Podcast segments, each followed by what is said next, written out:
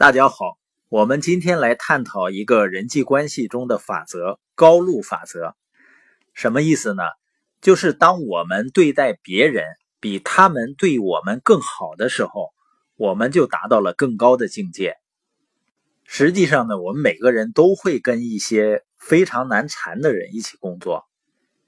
但是如果你想甩掉泥泞的话，脚上泥巴的话，你就会失去土地。跟别人打交道的时候呢，我们只有三条路可以走的。第一条路是低路，就是我们对待别人比他们对我们还要坏。中路呢是别人怎么对我，我就怎么对别人。高路呢就是我们对待别人比他们对我们更好。那很明显的，低路肯定会破坏关系，让别人远离我们，因为你比别人更坏嘛。中路呢，不可能把人赶走，但也不会有什么吸引力，所以它是消极的，不是积极的，因为会让别人主导我们的生活。高路呢，就会带来积极的人际关系，会吸引别人走进我们。高路上的人肯定是不多的，因为走高路呢，要求人的思维啊和行动要跳出本能或者一般的模式。他们有几个共同点。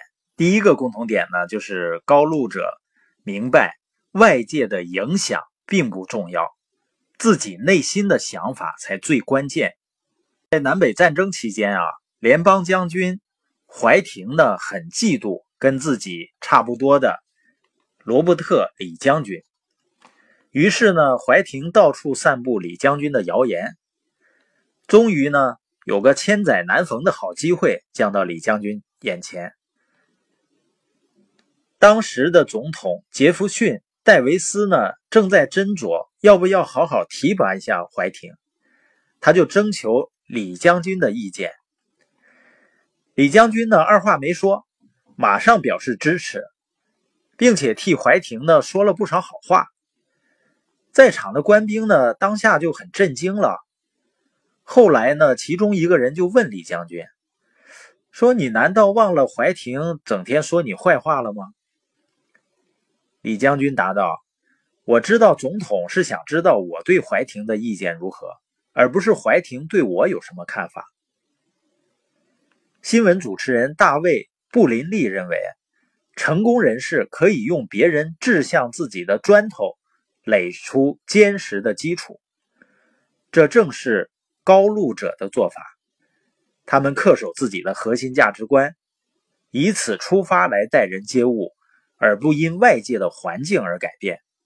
第二呢，高路行者会一如既往的沿着高路走下去。实际上，几乎每个人都能够时不时的在别人凶恶面前保持善意，但是呢，要一直这么做下去就很难了。赫克托。勒马克说：“大多数人每天都能够做出好的选择，可是他们做的还不够，不足以形成良性循环，并且达至成功。实际上，这说明了总是走高路者的收获。他们创造出良性的循环，还收获好的人际关系。为什么呢？因为今天的好好待人，一定会换来明天的有利环境。”第三呢，高路行者呢，看到自己很需要别人的善意，所以说呢，他先给予别人善意。中国有一句话呢，叫“人非圣贤，孰能无过”，就是世人都会有缺陷。高路行者呢，认识到人类的弱点，知道自己需要别人的宽容，于是呢，更乐意向别人表达善意。密室的作者呢，彭科利女士。他写的是他亲身的经历。二战期间呢，他和家人参加地下工作，把犹太人藏在家里，来躲避纳粹的屠杀。结果呢，他们的行动被泄露了，他们被盖世太保抓起来了，送往集中营，全家人都死了。他因文件上的错误呢，有幸存活，并且熬到被释放的那一天。彭克利呢是个信念坚定的女人。战后呢，她经常发表演说。一九四七年的时候，她回到了集中营。宣讲上帝对德国人的仁慈和原谅。讲完后呢，他发现自己正跟当年集中营里最凶狠的守卫面对着面。他站在那里没几分钟，伸出手。他写道：“可我觉得有几个小时，因为我心里正在进行最艰难、最痛苦的斗争。”最后，彭克利向他伸出了手。握在了一起，原谅了他。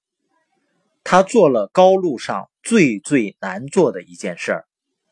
第四呢，高路行者展现出自己最好的一面儿，永远最善意的对待别人，你就会改变对这个世界的看法，以及对自己的看法。亚伯拉罕·林肯总统说过：“啊，当我将死的时候，希望那些最懂我的人。”说我总是在除去寄草，让花长在它应该盛放的地方。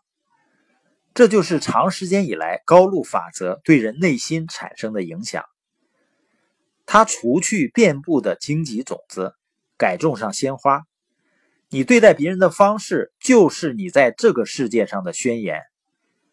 你是在发表自己期望的宣言吗？如果你还没有实践过高露法则，我希望你从今天起能够向他张开双臂，这可能是你在一段关系中所能做出的最好投资了。如果你需要一点帮助才能踏上高路，那就遵从下面的指引吧。第一呢，在善意街上长久行走；第二，向右转走上原谅大道上；三。千万不要进入报复巷，因为那是死胡同。四，爬到小山之巅，高路即在眼前。五，踏上高路，沿着它走。如果迷路，去寻求帮助。高路绝对不是一条容易走的路，但它是唯一通往人生最高境界的路。